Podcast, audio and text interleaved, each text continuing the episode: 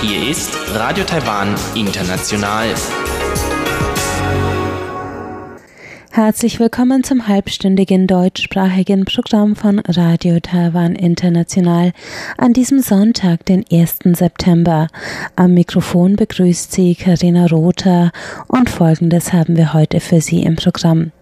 Im Wochenendmagazin ist Robert Stier heute im Gespräch mit dem FDP-Bundestagsabgeordneten Ulrich Lechte, der über seine Reise nach Taiwan spricht und eine Einschätzung gibt zur Situation Taiwans in der internationalen Gemeinschaft. Danach geht es weiter mit dem Kaleidoskop. Da ist Chobi Hui heute im Gespräch mit dem Übersetzer und Dolmetscher Günther Whitholm, der heute über seine Lernerfahrungen des taiwanischen Dialekts Hokkien berichtet. Das hören Sie gleich im Kaleidoskop. Nun zuerst das Wochenendmagazin. Ja, hallo Herr Lechte. Vielen Dank, dass Sie wieder bei uns sind. Ähm, ja, weiterhin sehr gerne. Dafür sind wir da, wir Politiker.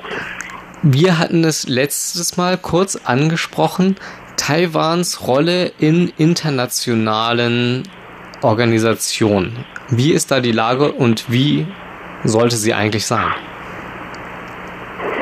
Ja, für Taiwan ist es aufgrund der äh, gängigen Ein-China-Politik, die durch Taiwan selber mit verursacht wurde, aufgrund des Konsensus, also des Konsens von 1992, ähm, dass man sich eigentlich darauf geeinigt hat, dass man eines Tages äh, die Wiedervereinigung anstreben möchte. Und aufgrund des Status ist, dass Taiwan nicht Mitglied der Vereinten Nationen ist, sehr schwierig, äh, sich in internationalen Organisationen einzubringen. In vielen internationalen Organisationen ist die Mitgliedschaft auf äh, die Mitgliedschaft von Ländern, die in der UNO organisiert sind, beschränkt. Ich zum Beispiel bin selber im Vorstand der Weltparlamentarischer Vereinigung der IPU ähm, im Vorstand der Jungparlamentarier gewählt worden, auf einem kürzlich stattgefundenen Treffen in Doha in Katar. Und ähm, dort ist es zum Beispiel auch so, dass man nur Mitglied werden kann, wenn man äh, UNO-Mitglied ist. Dieser Weg ist äh, Taiwan verbaut. Und das hat zur Folge, dass Taiwan auch in vielen anderen internationalen Organisationen nicht Mitglied sein kann. Des Weiteren ist es bekannt, dass China ähm, begonnen hat, äh, in den Organisationen, wo Taiwan zumindest bisher einen Beobachterstatus hatte, dafür zu sorgen, dass dieser äh, verloren geht und dementsprechend wird Taiwan immer mehr aus den weltweit umspannenden Organisationen ausgeschlossen und auch nicht mehr eingeladen. Das sind auch teilweise Organisationen, wo das wirklich nicht nachvollziehbar ist. Dazu gehört unter anderem die Weltgesundheitsorganisation, die WHO. Dort war kürzlich wieder eine Generalversammlung, die sogenannte WHA. Dort durfte Taiwan nicht dabei sein und bekanntermaßen ist es so, dass Viren und Epidemien sich nicht auf politische Grenzen äh, einschränken lassen. Dementsprechend äh, wäre es sehr, sehr wichtig, dass Taiwan, auf der Insel leben immerhin äh, 23 Millionen Menschen, entsprechend auch bei solchen Organisationen dabei ist. Es geht dann weiter über Organisationen wie Interpol, wo es ja auch um die weltweite Terrorismusbekämpfung und Verbrechensbekämpfung geht. Taiwan hat keinen direkten Zugriff auf die Dateien von Interpol, um damit dann zum Beispiel Abgleichungen zu veranstalten, wenn äh, man seinen Reisepass oder seinen Pass vorlegt. Das sind Dinge, die schwer nachvollziehbar sind, vor allem in der heutigen Zeit, wo wir wissen, dass äh, der Kampf gegen Terrorismus ein weltweiter ist. Dann geht es weiter. China Airlines, die Fluggesellschaft von Taiwan, ist ja, ähm, hat ja ein Drehkreuz in Taipei, fliegt sehr viele Ziele auch hier im äh, südpazifischen Raum an, wo ich mich gerade befinde und ähm, ist ein Drehkreuz auch im internationalen Bereich. Auch da darf Taiwan an der internationalen Flugsicherung äh, derzeit nicht mehr teilnehmen und hat Probleme mit diesen Organisationen. Generell ähm, zum Beispiel dürfen Taiwan-Bürger äh, nicht, also Bürger der Republik China, dürfen nicht äh, auf das Gelände der Vereinten Nationen in New York, weil sie dort mhm. nicht Mitglied sind. Und so gibt es so viele Einschränkungen, die nicht nachvollziehbar sind, wenn man sieht, dass Taiwan eine wunderbar funktionierende Demokratie hat und eigentlich äh, Mitglied der westlichen Wertegemeinschaft ist. Jetzt ist es so, dass kaum Politiker so deutlich werden wie Sie. Wie kommt das? Na gut, ich bin äh, ein Mensch, der eigentlich immer die offenen Worte wählt. Ähm, es ist klar und Fakt, dass äh, weltweit eine Ein-China-Politik betrieben wird. Das hängt äh, mit diplomatischen Verwicklungen zusammen. Man äh, kann Taiwan nicht anerkennen, weil man sonst äh, den Abbruch der diplomatischen Beziehungen mit China, mit der Volksrepublik äh, nach sich ziehen lässt. Und das will man natürlich nicht. China ist eine dominierende äh, Wirtschaftsmacht geworden in den letzten Jahrzehnten. So sage ich, dass man zumindest darüber nachdenken muss, wie man Taiwan in die westliche Wertegemeinschaft stärker einbindet. Das bedeutet auch Einbindung in internationalen Organisationen, den Konflikt ähm, zu lösen, dass äh, Taiwan nicht Mitglied der UNO ist. Das sind Punkte, die man zumindest angehen muss, weil sind wir ehrlich miteinander, die Ein-China-Politik stammt aus einer Zeit, wo man der Meinung war, dass der Kapitalismus in China sich Bahn bricht, dass dadurch sich eine Mittelschicht ausbildet, was ja auch tatsächlich passiert ist, und dass das zwangsläufig mit der Wohlstandsgewinnung in der Volksrepublik China dazu führen würde, dass sich dieses Land demokratisiert.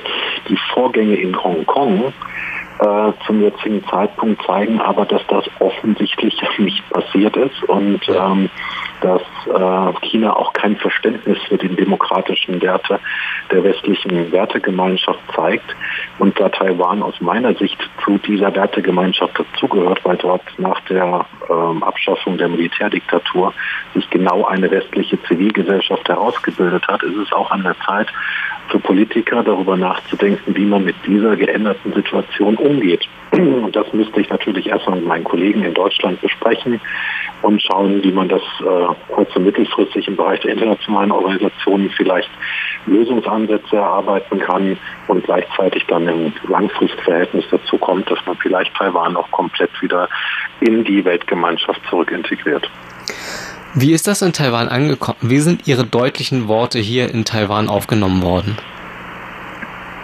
Man war zumindest nicht uninteressiert an diesen. Äh, den Taiwanesen ist natürlich völlig klar, dass ich ein äh, Oppositionspolitiker bin. Ich bin einer der Bundestagsabgeordneten der Bundesrepublik Deutschland. Ich spreche nicht für die Regierung. Ich spreche noch nicht mal für meine Partei äh, sondern ich spreche nur für mich selber. Aber es ist zumindest sehr positiv aufgenommen worden, dass man in mir einen Freund gefunden hat, der diese Punkte angehen möchte. Was vielleicht eine erste Initiative wäre, wäre, dass unsere Parlamente sowohl der Legislativorgan als auch äh, der Bundestag vielleicht äh, eine intensivere Zusammenarbeit finden, um mögliche Lösungswege möglicherweise sogar gemeinsam zu erarbeiten. Gab es äh, ein Echo aus Deutschland? Äh, in Deutschland ist es interessanterweise, obwohl DPA äh, anwesend war bei meiner Pressekonferenz, nicht aufgenommen worden, was äh, vermutlich auch der politischen Wetterlage äh, geschuldet war, weil zum jetzigen Zeitpunkt ja Hongkong und dann auch die äh, tatsächlich unsägliche Debatte über die Frage, ob der Menschenrechtsausschuss äh, Deutschen Bundestages die Volksrepublik besuchen kann, was ja abgelehnt wurde aufgrund der China-kritischen Äußerung der Kollegin Margarete Bause. Ähm, das ist ja momentan noch in der Pipeline, ähm, hat es keinen Widerhall in Deutschland gefunden. Aber ich bin frohen Mutes, dass ich mit meinen Kollegen äh, aus der FDP zunächst einmal darüber diskutieren möchte, wie man da weiter vorangeht und ähm, schlussendlich ist es eine Frage der Zeit, dass man erkennen muss, dass man Taiwan aus meiner Sicht zumindest äh, in der Gemeinschaft nicht hängen lassen kann. Ich weiß, wie extrem schwierig das Verhältnis ist. Äh, auch die wirtschaftlichen Beziehungen zwischen Taiwan und der Volksrepublik sind ja sehr tiefgehend. Und ähm, dennoch muss man zur Kenntnis nehmen, dass die Unterstützung von Taiwan weltweit immer weiter zurückgeht. Es sind nur 17 Staaten, die diplomatische Beziehungen mit Taiwan unterhalten, respektive mit Taipei, was nach wie vor ein Dorn im Auge der Volksrepublik ist. Und die Volksrepublik China versucht mit ihrer wirtschaftlichen Dominanz äh, Fakten zu schaffen, die man eigentlich äh, ehrlich gesagt nicht zulassen kann. Herr Lechte, ich danke Ihnen sehr für dieses Interview. Ihnen für das Interview von Ihrer Seite. Stier, herzlichen Dank. Sie hörten Robert Stier im Gespräch mit dem FDP-Bundestagsabgeordneten Herrn Ulrich Lechte.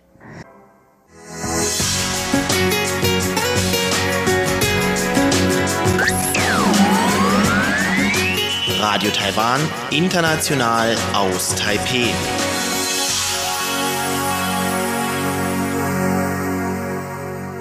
Es folgt das Kaleidoskop, da ist Chiu Hui heute im Gespräch mit dem Dolmetscher und Übersetzer Günther Whitcomb über seine Erfahrungen beim Erlernen des Taiwan-Dialekts.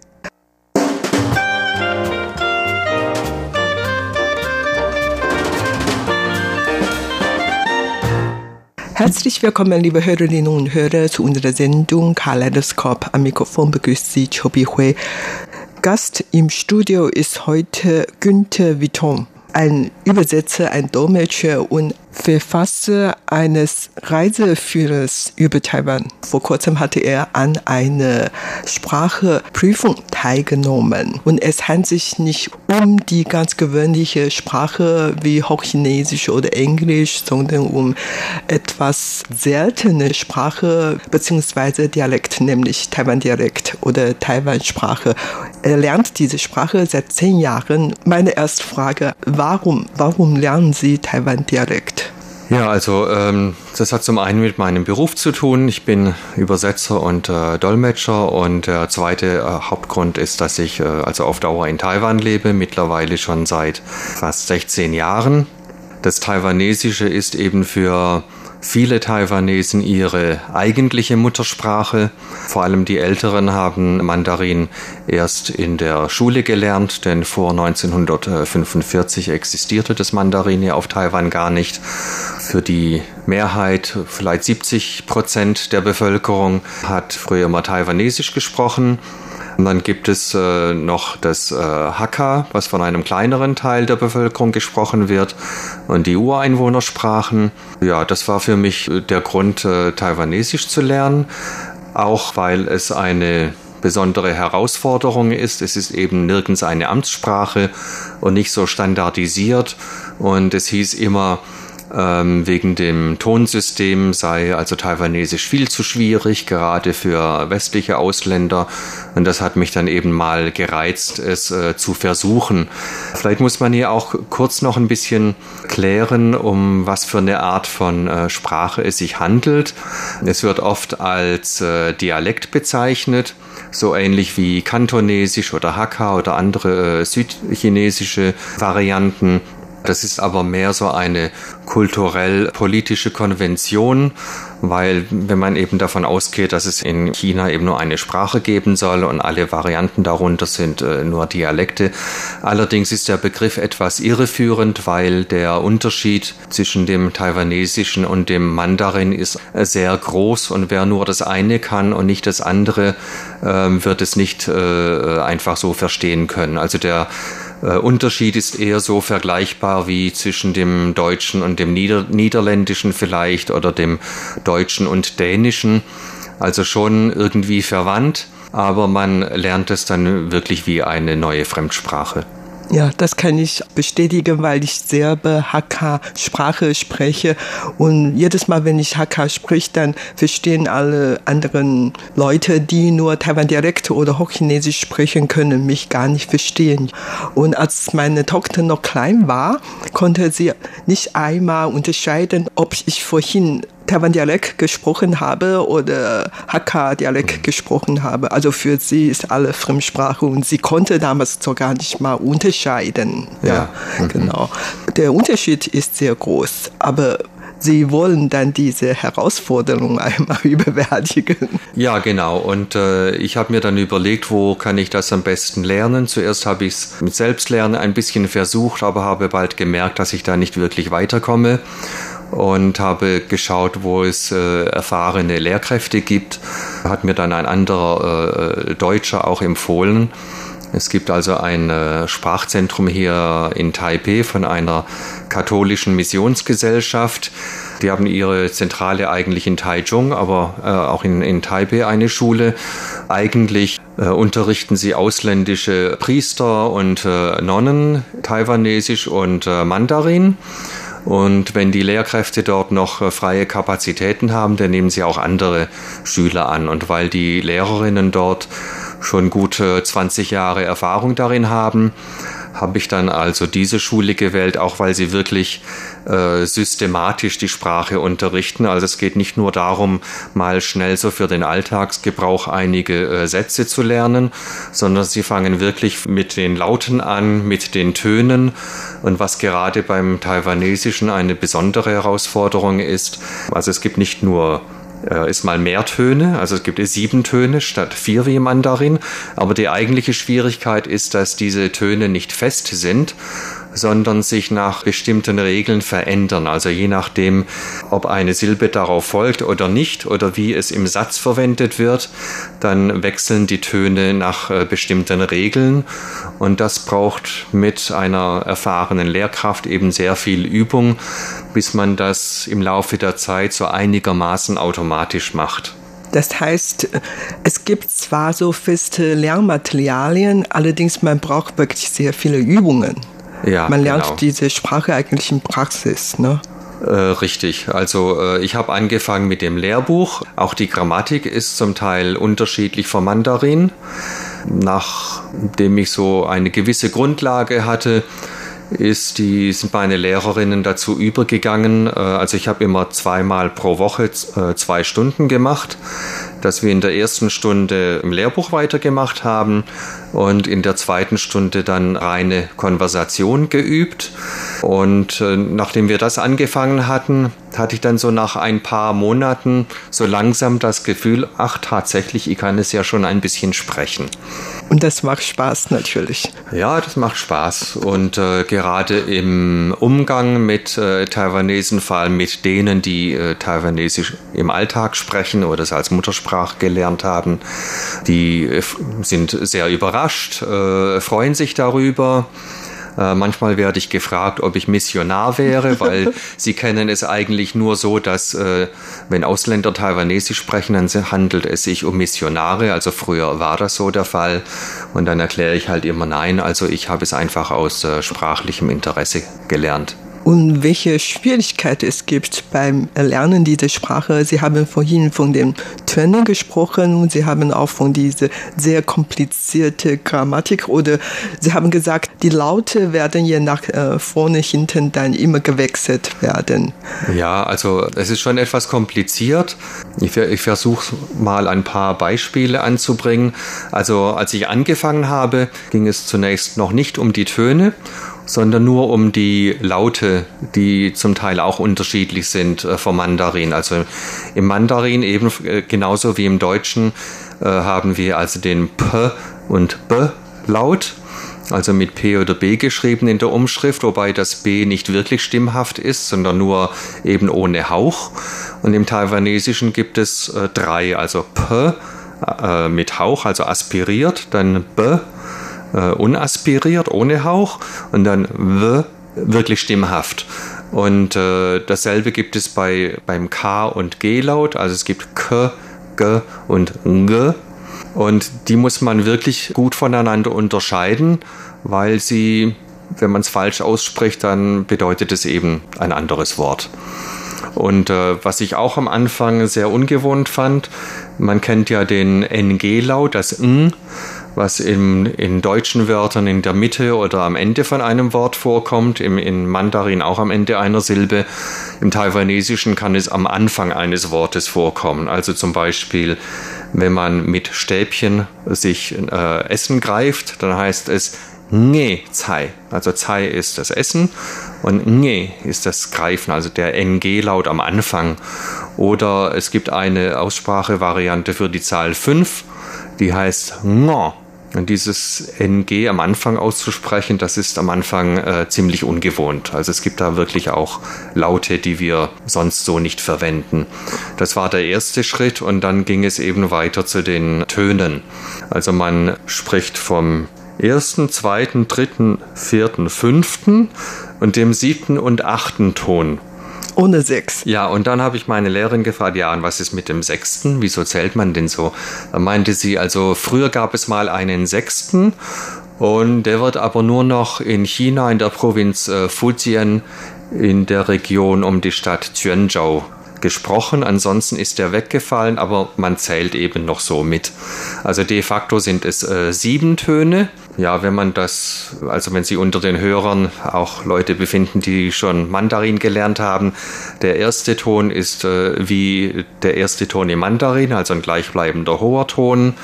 Ma, Mutter, heißt auch auf, auf Taiwanesisch Ma. Und dann der zweite Ton ist wie der vierte im Mandarin, der fallende Ton. Also zum Beispiel Pferd heißt B. Und dann gibt es den dritten Ton. Das ist einer, der auf äh, relativ niedrigem Niveau leicht äh, abfällt, wie zum Beispiel D. D, das fällt leicht ab. D bedeutet ein Stück wie auf Mandarin Iquai. Und dann kommt der vierte Ton, der ist so ein leicht, äh, ein bisschen ähnlich wie der dritte, so etwas abgehackt, wie zum Beispiel in dem Wort A bedeutet Ente, wie also auf Mandarin Ja und auf Taiwanesisch A. Und dann kommt der fünfte Ton, der ist ungefähr so wie der dritte Ton im Mandarin, also so ein tiefer und wieder äh, ansteigender, wie zum Beispiel in Dai, das ist das Tai in Taiwan oder Taipei, Dai.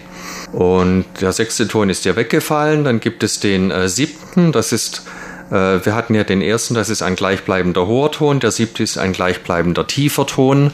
Das ist zum Beispiel das Wort für tief, G, also ein tiefer gleichbleibender Ton.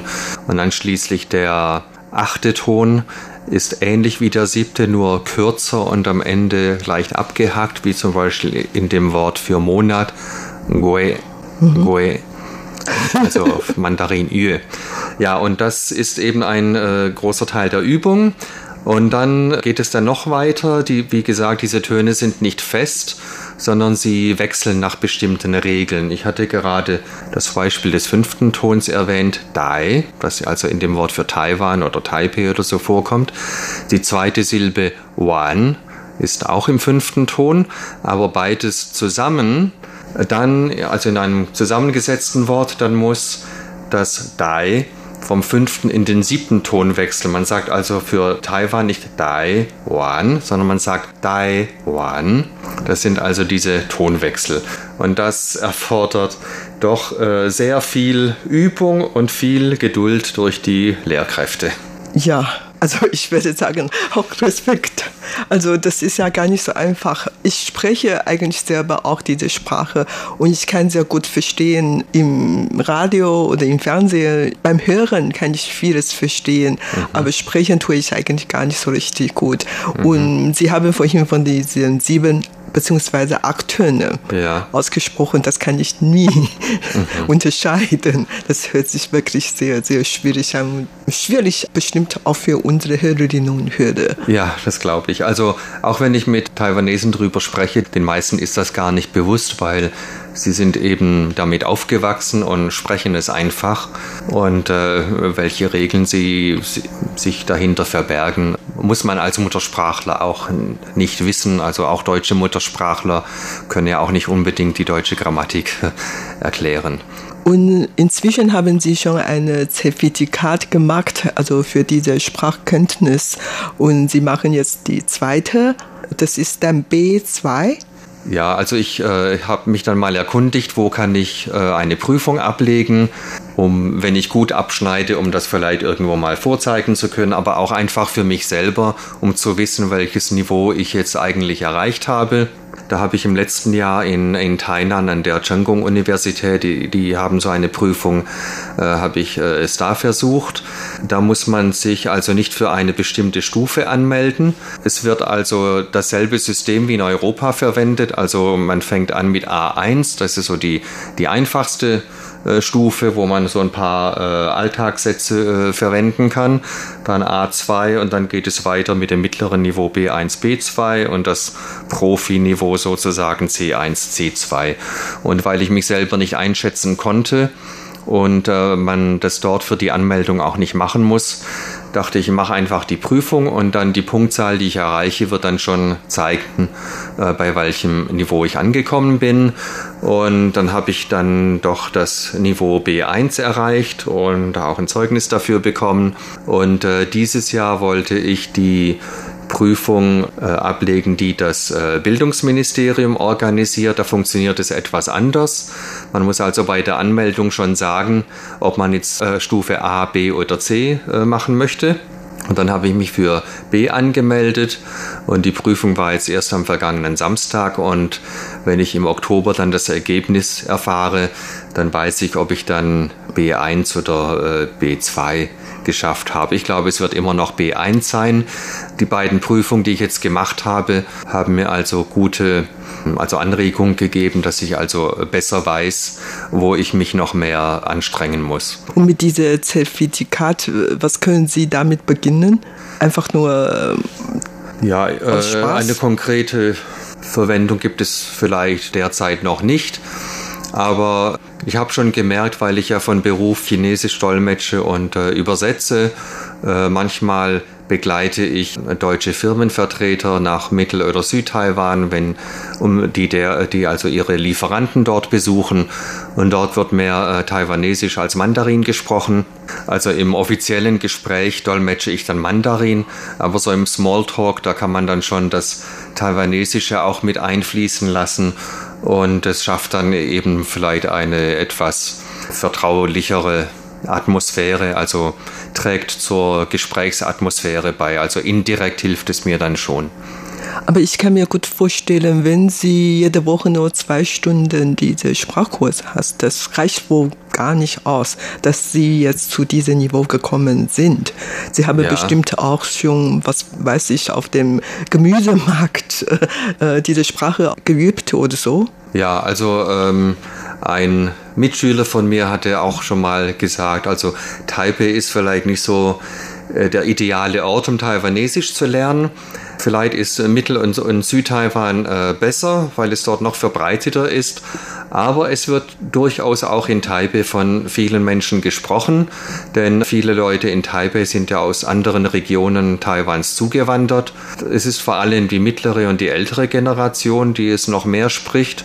Zum Beispiel, wenn man mit Arbeitern, mit Handwerkern, Taxifahrern, Inhabern von Restaurants zu tun hatte, wird äh, sehr viel Taiwanesisch gesprochen.